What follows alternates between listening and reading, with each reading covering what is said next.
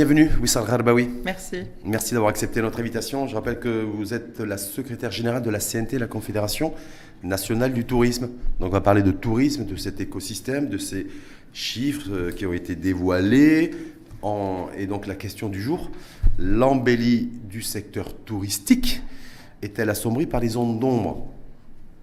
Wissal Gharbaoui, on nous dit que tout va bien dans le meilleur des mondes et meilleur du monde touristique, en tout cas euh, chez nous, essentiellement d'ailleurs. Mais donc, du coup, la question est-ce que l'embellie du secteur touristique est assombri ou pas par les zones d'ombre? Non, les zones, les zones d'ombre, non. On ne va pas aller euh, dire les zones d'ombre. Non, en effet, l'industrie touristique connaît depuis ce début d'année, le début de cette année 2023, une véritable embellie. C'est vrai, les chiffres le confirment. Nous faisons des croissances en termes d'arrivée à deux chiffres. Nous avons plus que doublé le rythme de croissance par rapport au rythme qui était enregistré à l'année de référence, qui était celle de 2019, qui était déjà à l'époque une bonne année. Donc en effet, euh, euh, la dynamique est, très bonne. La vague, on est au haut de la vague. C'est franchement euh, une. C'est quoi C'était inespéré? Ça veut dire que c'est ça que vous êtes en train de dire? En fait, non, c'était pas inespéré. On savait que l'industrie allait repartir, mais très honnêtement, dans toutes nos prévisions, on avait dit que ça repartirait en 2024. Il, il se trouve que c'est reparti un an plus tôt et c'est tant mieux, et c'est d'autant plus bénéfique et utile que ça nous a permis d'accélérer tous les chantiers qu'on devait mettre en place, notamment celui de la feuille de route pour pouvoir euh, augmenter de, manière substantielle le, rythme et donc le poids économique du secteur. Il y a eu le Qatar, euh, moi je, dis souvent Justement, parce que, la question c'est de savoir, est-ce que c'est, euh, quels sont les raisons, les facteurs Il y en a plein, il y en a plein. Qui ont permis au secteur de, retrouver il y en a plein. D'abord, après deux ans de pandémie, le monde ne pouvait pas continuer à rester enfermé. Donc mmh. la, demande mondiale s'est exprimée de manière très très forte et au-dessus des, prévisions de tous les experts et de tous les économistes qui avaient fait des prévisions à l'époque. Et elle, a commencé à s'exprimer en 2022. Nous, on a pris un petit peu de retard au, redémarrage, parce que souvenons-nous que les, vols étaient suspendus, etc. On a repris aux alentours du mois de février-mars 2022, mais la dynamique a été très forte, si bien que le rythme de récupération au Maroc, il est 20 points au-dessus du rythme de récupération euh, sur le plan de la moyenne mondiale. Et ça, c'est de très bonnes nouvelles, pour plein de raisons. en même temps, sur relativise, je pense spécial oui, c'est qu'on on était aussi à un niveau relativement bas. Donc ces chiffres de croissance. Oui, oui, mais c'est pas c'est pas la question du, niveau bas, mmh. c'est le rythme de reprise et de récupération. C'est important mmh. de, de, tenir compte de ce rythme de récupération. Ça veut dire que la visibilité de la destination et la crédibilité de la destination euh, ont gagné euh, des points durant la gestion de la pandémie. Et c'est pour ça que je dis, il y a plein de raisons qui ont fait que durant la gestion de la pandémie. Oui, parce que le Maroc a été exemplaire. Non, non. Certains considèrent qu'en fait, il faut remercier surtout Walid Regragui, Hakim Ziyech. On va revenir un et petit tous les joueurs de l'équipe nationale, mais bien sûr, beaucoup plus que la gestion du. mais moi, je vais remercier aussi le 12e joueur qui est le public.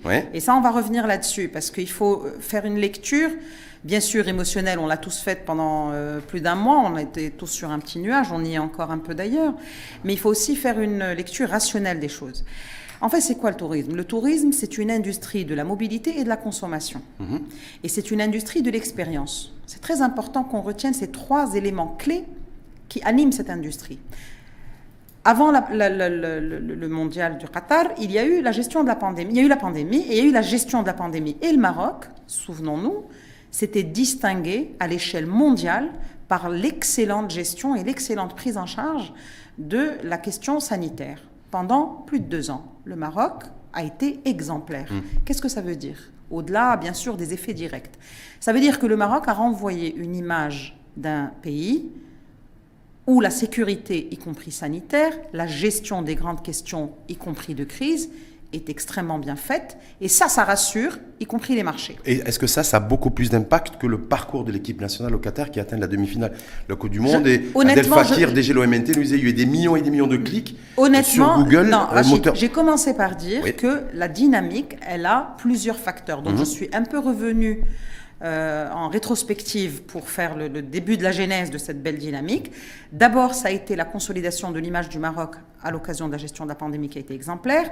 Ensuite, il y a eu la reprise à l'échelle mondiale de la demande euh, qui s'est exprimée de manière très forte et plus forte que nos prévisions. Ensuite, il y a eu effectivement l'exposition planétaire que nous a offert Walid El et, et, les joueurs euh, de, de l'équipe nationale, qui franchement c'était une exposition planétaire inespérée, combinée à un comportement et à une image exceptionnelle donnée par les supporters marocains, donnés par tous les Marocains du monde, que ce soit ceux qui sont partis du Maroc et ceux qui sont venus de la terre entière, euh, pour aller encourager l'équipe nationale, ils ont véhiculé tout ce qu'on cherche à véhiculer dans une campagne, finalement, c'est l'authenticité des Marocains, c'est leur générosité, mhm. c'est euh, leur, c'est la culture marocaine, c'est les valeurs marocaines. Tout ça a été véhiculé de la manière la plus crédible qui soit, parce que c'était pas des campagnes, c'était les Marocains qui ont véhiculé ça. Et ça, ça a énormément fait avancer l'image de la destination Maroc. Ça a été également consolidé et soutenu par des campagnes menées brillamment par l'Office national marocain du tourisme. Euh, euh, de manière concomitante et ça a été avec des campagnes de classe mondiale, avouons-le. Mm. C'est des campagnes de très haut niveau, c'est des campagnes qui ont été déployées pour la première fois dans une vingtaine de pays en même temps, donc c'est un un, taux de visibilité à la fois mm. et on sait aussi que cette visibilité dans 20 pays, c'est aussi les réseaux sociaux et donc c'est un impact, c'est une communication très dense. Est-ce que certains considèrent qu'on a peut-être aussi mis la barre trop haut. Vous savez, bah oui, faites référence à, à, toute cette campagne de communication, Terre des Lumières par exemple, qui a été euh, conçue, en tout cas portée euh, par l'ONMNT, euh, voilà, voilà, Pourquoi on a mis la barre trop haut La, la réalité, parce que peut-être les, compétences en matière de restauration, d'hôtellerie, quand on regarde un peu de près, aussi, si on met en parallèle ce que vous dites. On ne va pas s'excuser d'avoir de l'ambition, on ne va mhm. pas s'excuser de faire euh, aujourd'hui un travail qui est de classe mondiale et qui fait avec beaucoup, beaucoup en termes de, com. de compétences. En termes de communication, pas, pas que, pas que, pas que, pas que en mhm. termes de com. Euh, après, chacun dans son rôle. Mhm. donc tout ça a fait que aujourd'hui, effectivement, la dynamique et le rythme de, de croissance croissance de l'industrie touristique, il est très bon. L'enjeu, c'est qu'il faut lire au-delà des arrivées, il faut lire d'autres indicateurs Justement, sur qui méritent aussi toute notre attention au-delà du taux d'arrivée. Sur les arrivées, parce que quand on, cette question posée dans cette émission L'Info en face Matin TV avec vous, ça bah oui, je rappelle la question d'ailleurs, l'embellie du secteur touristique est-elle assombrie par les ondes d'ombre Quand on regarde de près, qu'on affine un petit peu les, tous ces chiffres qui sont diffusés ici et là depuis quelques semaines, par différents acteurs, y compris la ministre de, tutelle, on se rend compte qu'effectivement, il y a croissance des arrivées, mais il y a baisse des nuitées. Quand on regarde les nuitées aussi, on se dit, voilà, il y a beaucoup plus de nuitées dans des, établissements d'hébergement touristique qui sont dans l'informel, qui ne sont pas recensés par les pouvoirs publics, que dans les centres d'hébergement et établissements d'hébergement euh, qui, eux, sont recensés par les pouvoirs publics. Vous voyez?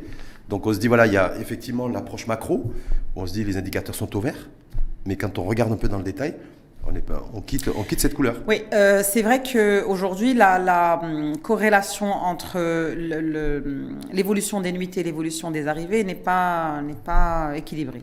Donc euh, on a un sujet, même un gros et on en a parlé, oui, oui, On a un sujet sur l'informel, on a un sujet sur euh, le locatif, sur les plateformes connues. On a un problème avec l'innovation en fait aujourd'hui, le secteur du tourisme. Là, là c'est pas une question d'innovation, c'est simplement une question d'organisation et une question de gouvernance.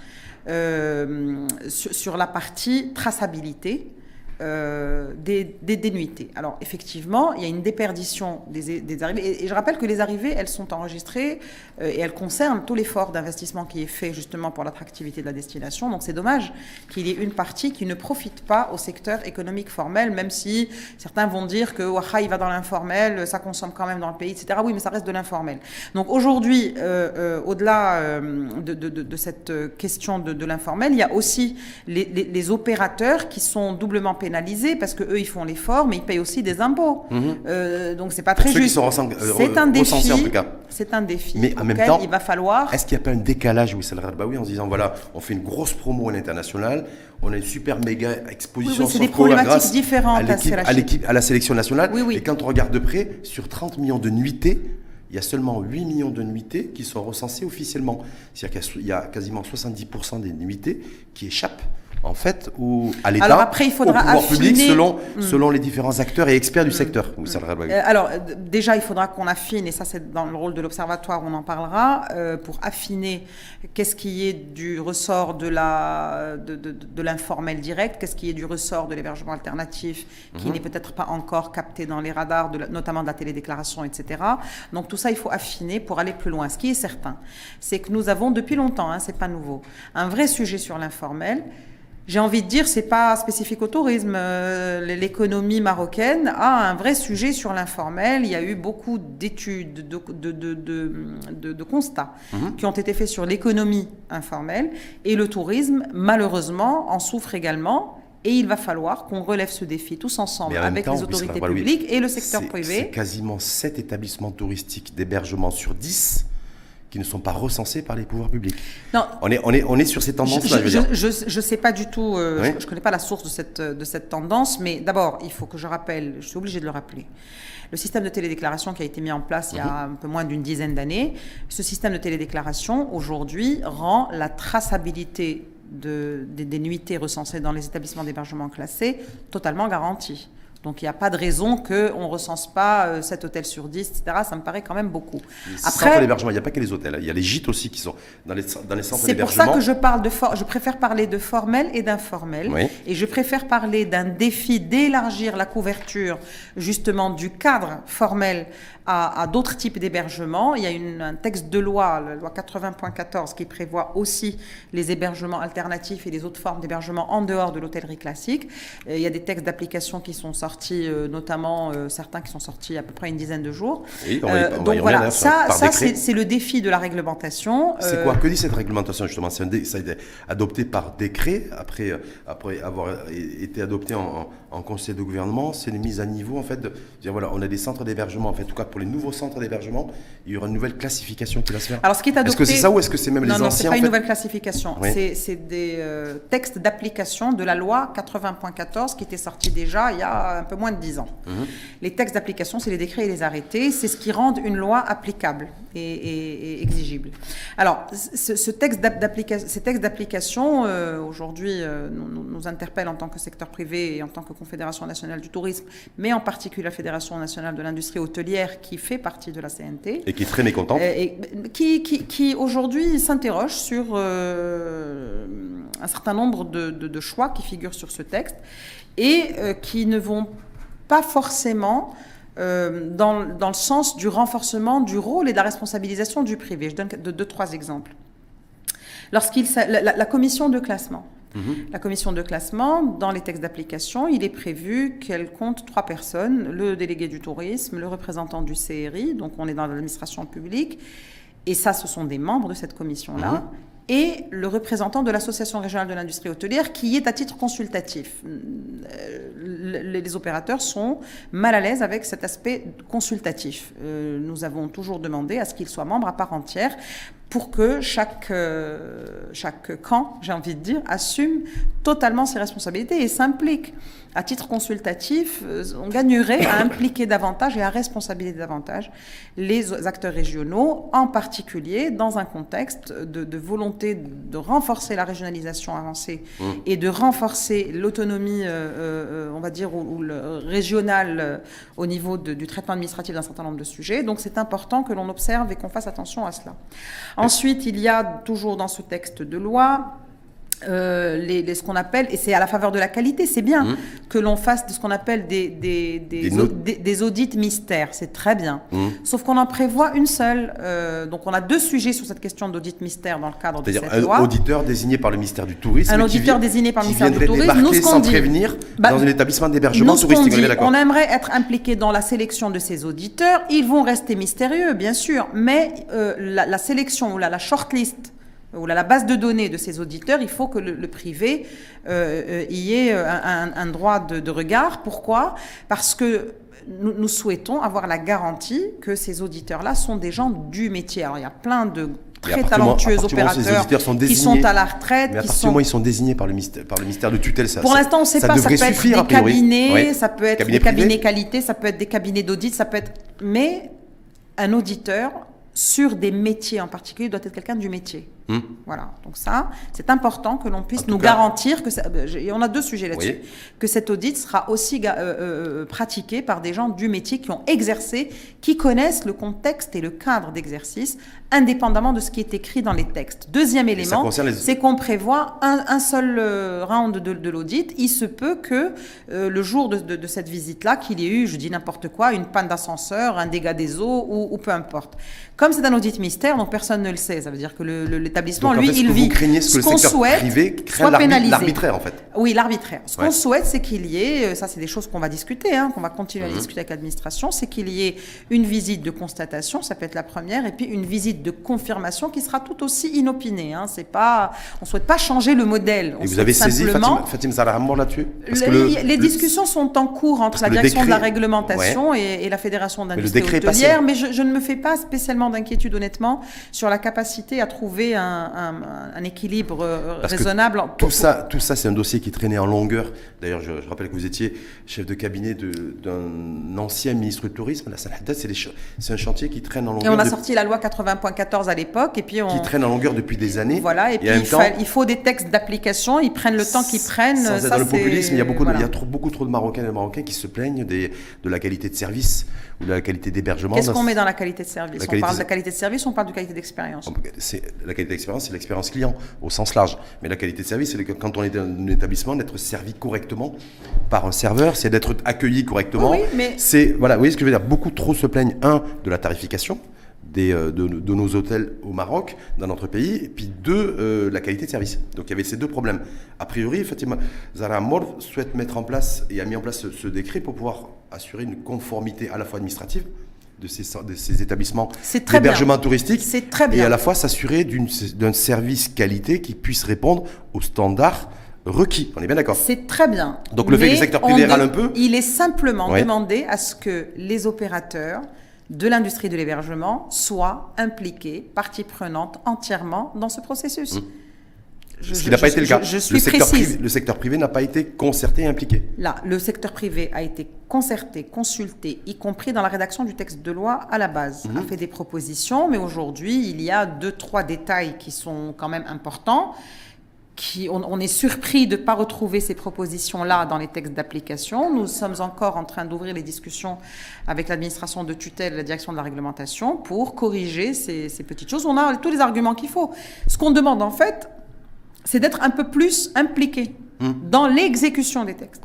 Autre petit point justement, au-delà de ces visites surprises et ces visites mystères d'un auditeur qui devrait ou qui pourrait en tout cas être euh, désigné par le ministère du, Tourisme pour pouvoir aussi euh, débarquer chez, euh, dans le centre de, touristique d'hébergement, c'est l'obligation, ce qui s'est fait d'ailleurs chez notre voisin tunisien, de, que chaque hôtelier puisse prendre une assurance en cas de vol dans les chambres d'hôtel. Malheureusement, ça se produit partout dans le monde, y compris chez nous. Et jusqu'à présent, il n'y avait pas d'obligation pour l'hôtelier d'être assuré en cas d'objet volé dans une chambre d'hôtel. Et a priori, le secteur privé et la Fédération nationale des, des, hôteliers ne veulent pas entendre parler de ça. C'est un refus catégorique à Niet. Est-ce que ça, c'est une position, euh, Wissal Rabahu, que vous comprenez ou pas? Parce que le prime abord, on pourrait se dire, bah oui, quand on assure son véhicule pour circuler, si euh, s'il nous arrive quelque chose sur la, sur la route, c'est bien d'être assuré. On est bien d'accord Quand on va dans un hôtel, si on a des objets de valeur, euh, que l'hôtelier soit assuré, c'est pas trop mal aussi comme, comme garantie. Bah, l'hôtelier, il est déjà assuré euh, contre, des dégâts, euh, oui, contre les dégâts des eaux. Beaucoup de choses qui concernent son exploitation à lui-même. Hmm. Après, les assurances, je, vous donne un exemple très simple. Une assurance, pour qu'elle puisse assurer, il faut qu'elle puisse évaluer hmm. le bien à assurer.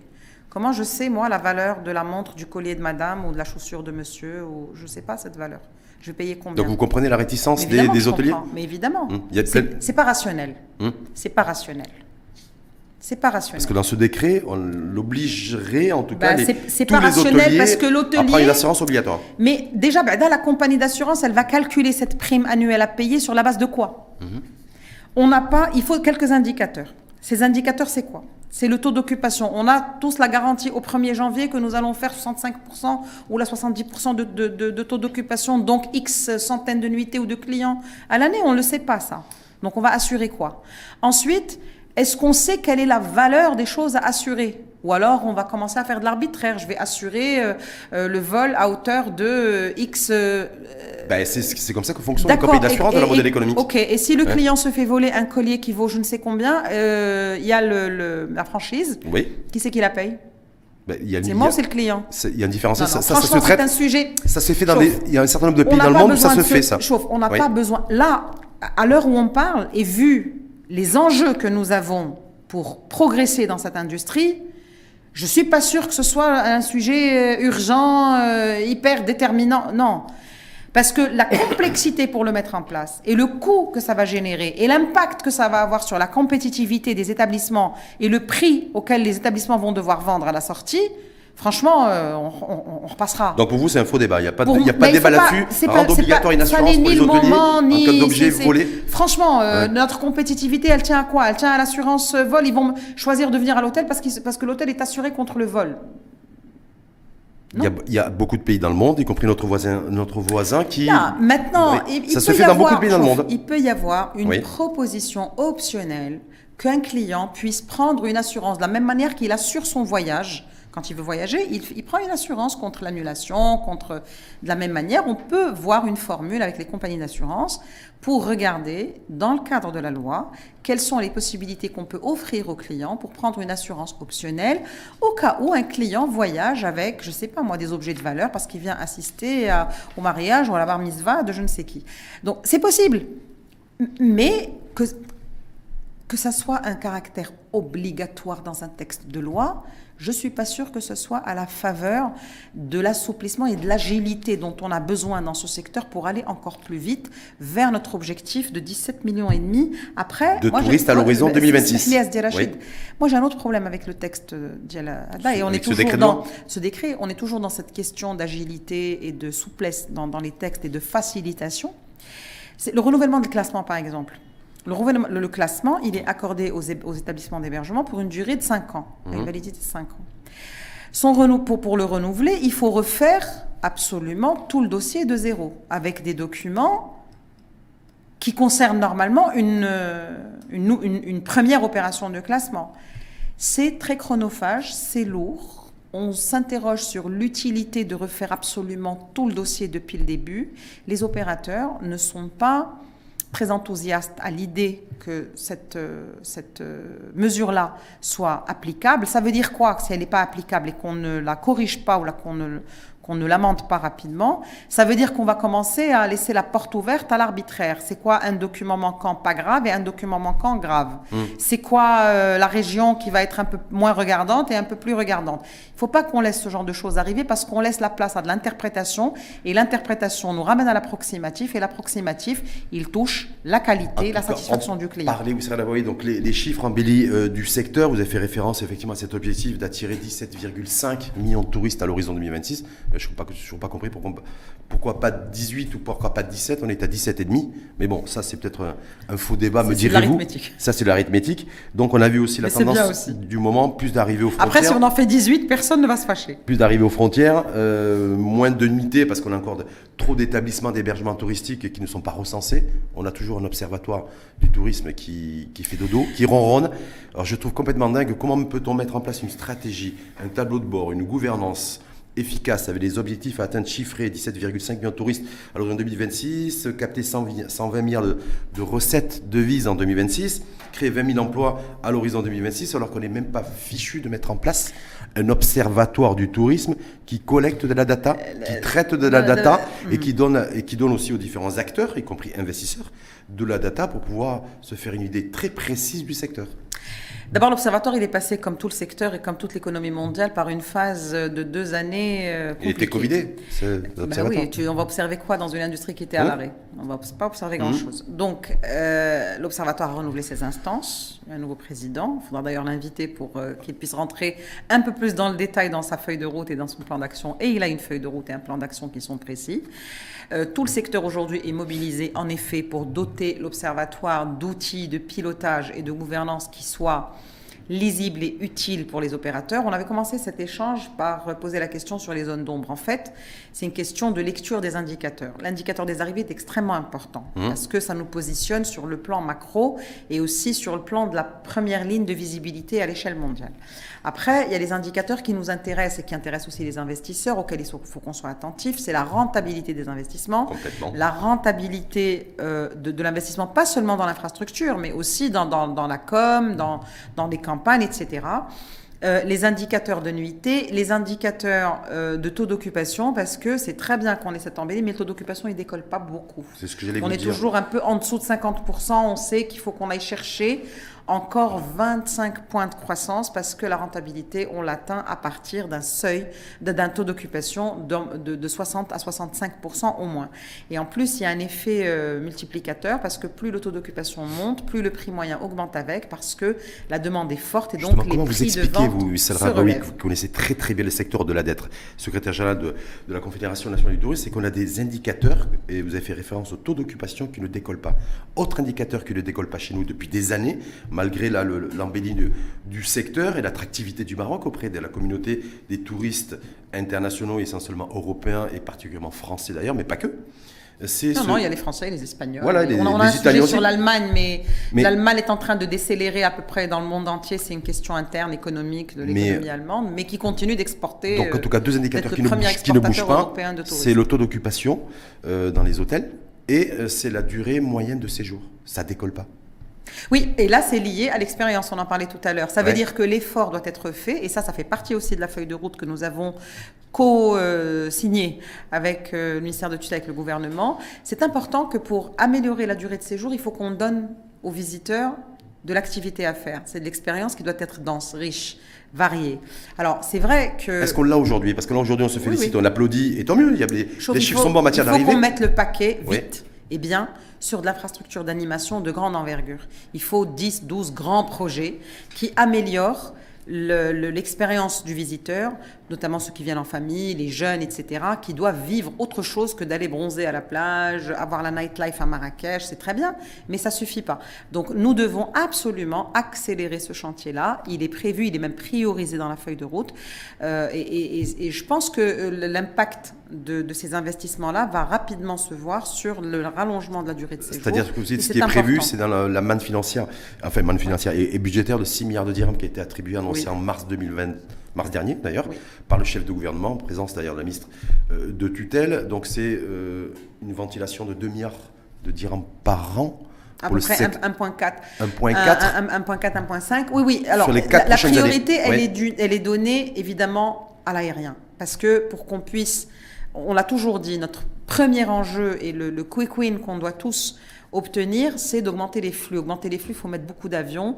Il y a une augmentation importante des capacités en sièges qui est injectée sur la destination Maroc. On annonce il y a de nouveaux opérateurs. 4 millions de sièges additionnels pour, cet été C'est important, c'est très important. Ça va nous faire un été, euh, où, un été chaud, où l'industrie touristique va bien se porter. Et pollué aussi. Euh, euh, je ne vais pas faire le débat sur les... les j'ai la fibre écolo Oui, mais c'est un, mais c'est un autre sujet. Qui vont circuler. Oui. oui, mais dans le monde entier. On n'a pas encore trouvé le moyen de téléporter les voyageurs. En attendant de trouver ce moyen-là, ben, on prendra l'avion.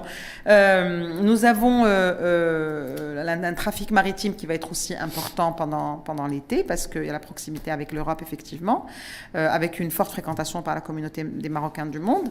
Et donc, cet enjeu-là, cette enveloppe budgétaire-là, elle va être prioritairement accordée au, renforcement de la disponibilité des sièges à destination du Maroc. Ensuite, il y a le renforcement de la qualité. C'est fondamental parce que, en effet, d'abord, il y a de très beaux investissements et de grands investissements de marques mondiales qui viennent aujourd'hui s'intéresser au Maroc et qui continuent et qui sortent des zones traditionnelles. Euh, Ça, c'est pour le tourisme de luxe, on est bien d'accord Non, c'est pour le tourisme de manière générale. Il y a aussi euh, des, investisseurs sur des zones comme Dakhla qui viennent pour regarder des éco-resorts, des choses comme ça.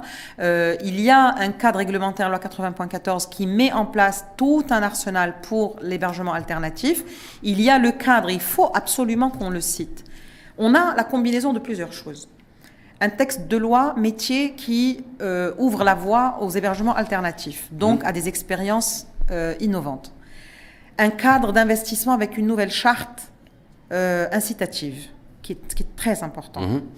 Ensuite, nous avons une attractivité de la destination et des efforts qui sont faits pour l'attractivité de cette destination. Ça veut dire que nous avons la possibilité aujourd'hui d'attirer et, puis il y a aussi un cadre, je l'oubliais, c'était le quatrième point, qui favorise l'entrepreneuriat, notamment celui des jeunes.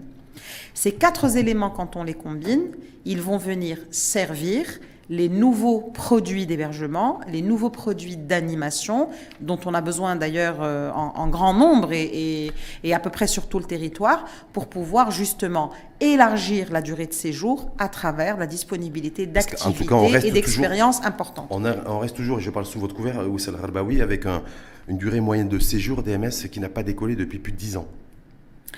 Valais aujourd'hui. C'est-à-dire que Valais aujourd'hui, c'est bien antérieur au, Covid. On a une durée moyenne de séjour qui ne dépasse pas de 5, de 6. De, 8. Donc on est largement en dessous de 3 jours en moyenne que passe que passe bah c'est l'avantage d'être une destination oui, oui c'est l'avantage d'être une destination de proximité parce qu'on est à un peu moins de 3 heures de vol de nos principaux marchés émetteurs, ce qui favorise, parce que même si la durée moyenne de séjour... en fait, on vient passer le week-end chez nous, au Maroc, mais, on ne vient pas passer une semaine de vacances. Bah, au lieu de passer une semaine, je vais venir 10 fois le week-end. Donc à la fin de l'histoire, je vais venir beaucoup. Est-ce qu'il y a quelque chose qui est prévu aussi? Il y a toujours ce fameux débat. Ça aussi, c'est l'attente depuis plusieurs années sur le tourisme local et le tourisme national par rapport à cette saison qui arrive. Euh, L'AID arrive, euh, arrive ça va être la semaine prochaine d'ailleurs. Vous avez annoncé, vous avez parlé des, MRE également, qui, pourraient en tout cas arriver en masse, puisqu'il y a de nouvelles liaisons euh, aériennes qui, ont, qui sont mises en place. Qu'est-ce qui va se passer en matière de tarification aussi pour les, les locaux. La tarification, la règle de la tarification n'a pas changé, elle n'est pas hum. propre au tourisme. C'est toujours, toujours, les prix toujours aussi élevés non, non, non, ça obéit euh, à la fameuse loi de l'offre et de la demande. Hum. de manière globale, sur le tourisme national, c'est un vrai chantier, c'est un chantier très important. Euh, pour lequel il va falloir qu'on travaille de manière un peu plus rapide. En tout cas, il n'y a rien qui est prévu pour cet été. J'ai cherché. Qu'est-ce qu'il est, qu'est-ce qu'il est euh, à prévoir Au-delà des appellations, au-delà des appellations pour les pour les Marocains résidant à l'étranger, les Marocains du monde, qu'est-ce qu'il est-ce qu'il y a des choses qui sont prévues euh, spécifiquement pour cette communauté en matière d'offres d'offres touristiques, d'offres hôtelières, oui de manière à ce qu'ils puissent avoir aussi. Il y a des offres magnifiques. Je vous invite à surfer sur le net. Vous allez regarder des offres packagées splendides, notamment pour venir passer le week-end de l'Aid.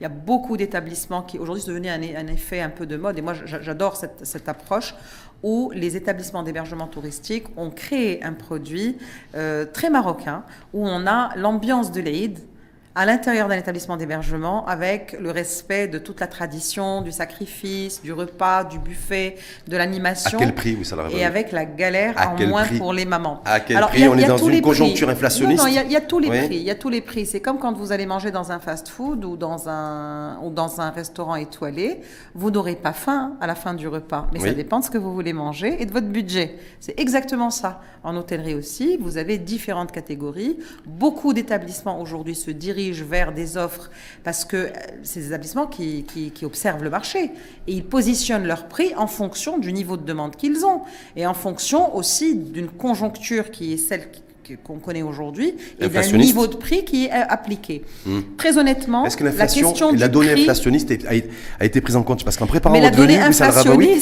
j'ai vu ça nulle part. La donnée inflationniste, vous pensez que l'hôtelier ne la subit pas? mais je pense que tout le monde l'a subi. Je pense que tout le monde l'a subi, mais et non seulement il l'a subi, mais les opérateurs aujourd'hui subissent également le poids fiscal, subissent également l'impact de l'augmentation des prix des matières premières et des hydrocarbures. Je vous ai dit tout à l'heure, l'industrie du tourisme, c'est l'industrie de la mobilité et de la consommation. Ça veut dire pour pouvoir servir à des prix extrêmement compétitifs, c'est pas le prix qu'il faut toucher. Il faut d'autres ajustements, parce que d'ailleurs c'est très, toujours très dangereux d'opérer à des baisses de prix comme ça de manière déraisonnable. Ce qu'il faut faire, c'est assurer un rapport qualité-prix. Mmh. Là, on est d'accord. Ensuite, ce qu'on fait pas forcément chez nous. Ensuite, euh, je vous ai dit, il faut toujours retenir la comparaison entre quand on a faim, on a le choix d'aller manger dans un fast-food ou dans un restaurant étoilé. Mmh. mais, au, juste prix, mais au juste prix. Mais en même temps, c'est le juste prix. Mais ça dépend de, qu'est-ce qu'on choisit de manger. Et hein. puis à la fin de l'histoire, on n'aura pas faim. Euh, L'estomac, on va le remplir. Mais ça dépend de notre budget et de ce qu'on a envie, de l'expérience qu'on a envie de vivre. À côté de ça, ce que je dis, si on veut, de manière très sérieuse, s'adresser au marché national, on a fait plusieurs propositions qui tardent à se concrétiser aujourd'hui.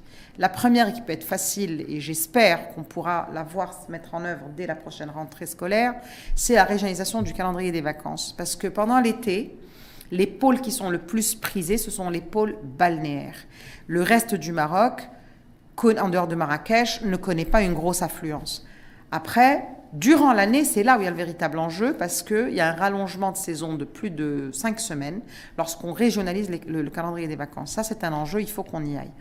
À côté de ça, il faut qu'on, justement, dans un contexte inflationniste, il faut qu'on réfléchisse à un mécanisme qui va venir soutenir le pouvoir d'achat des ménages à travers une épargne vacances, ce qu'on appelait nous les chèques vacances, qui doivent être défiscalisés pour pouvoir accompagner. Ça, personne n'en a parlé dans toute la stratégie touristique qui a été mise en place, qui a été dévoilée depuis mars dernier. Si, si, si. Les chèques vacances, c'est-à-dire tenir compte de l'inflation Il faut un texte réglementaire. que les Marocains, Là, passer leurs vacances dans leur pays, il n'y a rien qui est prévu pour, cet été. Le chèque vacances n'est pas lié à l'inflation. Hum.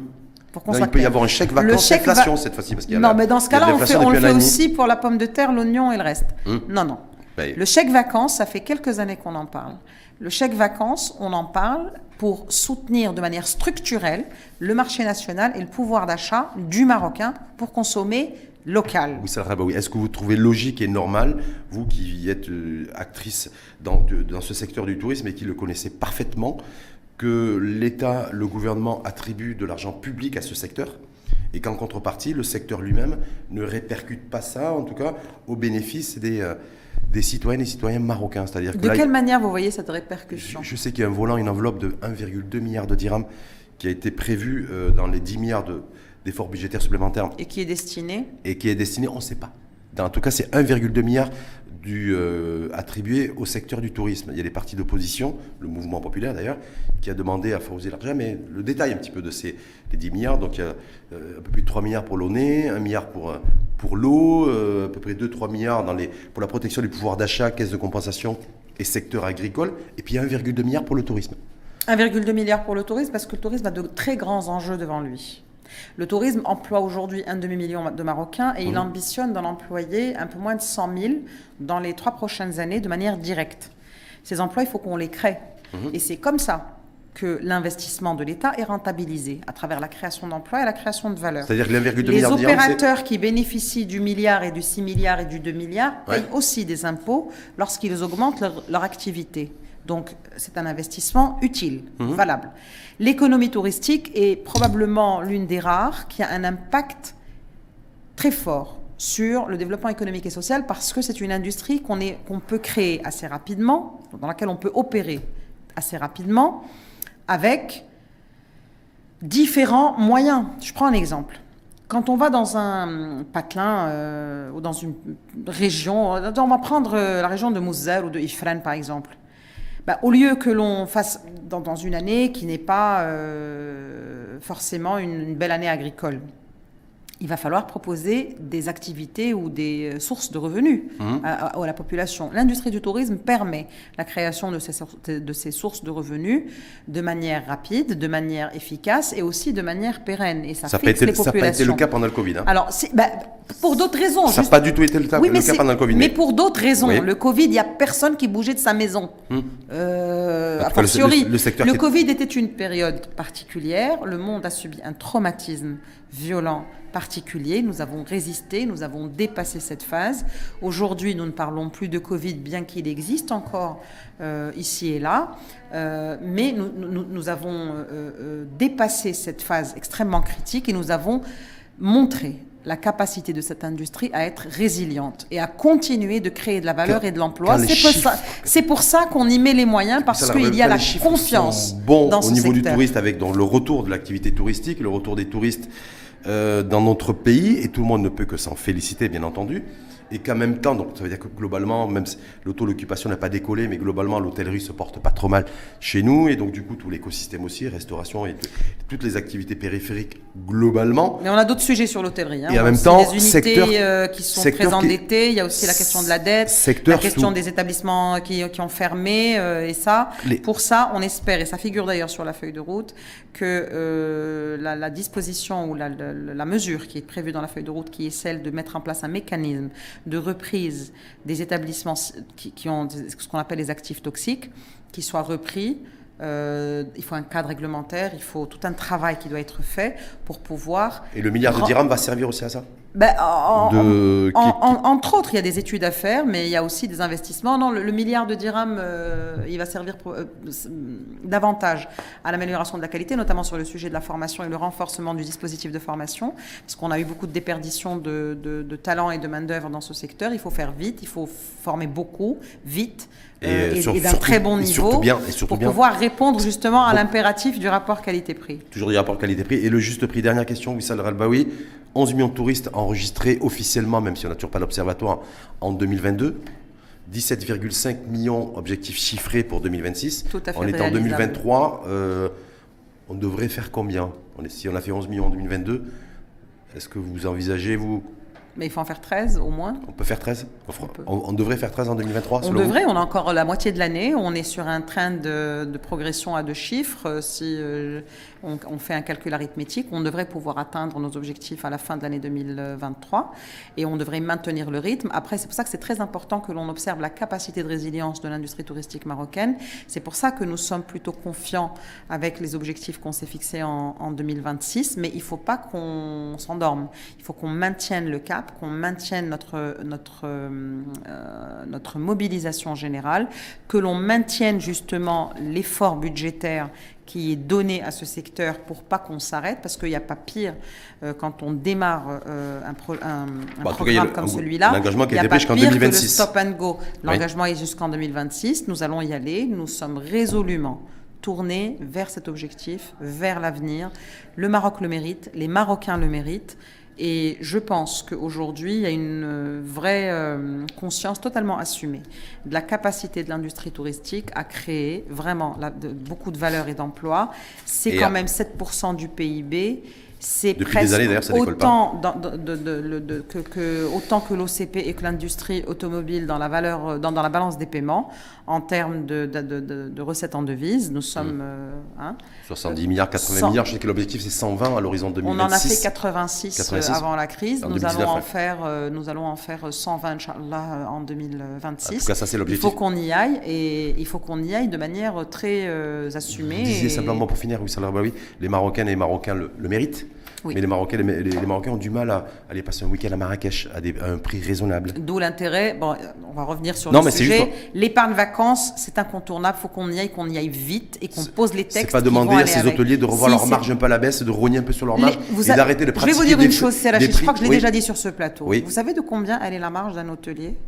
Ah ben je sais pas, quand, quand on a des chambres qui sont proposées à, Elle est entre 3 et 5 par combien? La marge de l'hôtelier, elle est entre 3 et 5% Ça paye quoi? Donc ça veut dire que tant qu'on aura un taux d'occupation qui, qui, qui sera bloqué, c'est ça la bataille. la bataille n'est pas sur le prix. La bataille, elle est sur l'augmentation des taux d'occupation et des flux. C'est ça la vraie bataille. Le prix n'a rien à voir dans l'histoire. Merci infiniment Oussal Rarbaoui, c'est toujours un plaisir. Euh, coup d'éclairage, coup de projecteur sur euh, l'embellie à la fois du secteur et puis ces ondes d'ombre, là. cet informel, c'est cet observatoire qui est en train de se remettre sur pied, cette data fiable qui, qui n'est pas encore forcément disponible en tout cas, et, euh, et le fait que ce nouveau décret, nouvelle réglementation, en tout cas de restructurer un petit peu l'offre en matière d'établissement, d'hébergement touristique qui puisse répondre à des standards qui se Avec notre volonté d'ajuster quelques détails sur ce texte-là pour qu'il soit utile. Utile pour tous. Hein. Et applicable par tous. Merci infiniment à vous, en tout cas. Une fois de plus, Wissal Radbaoui, je rappelle, secrétaire général de la CNT, la Confédération nationale du Merci. tourisme. Merci à vous.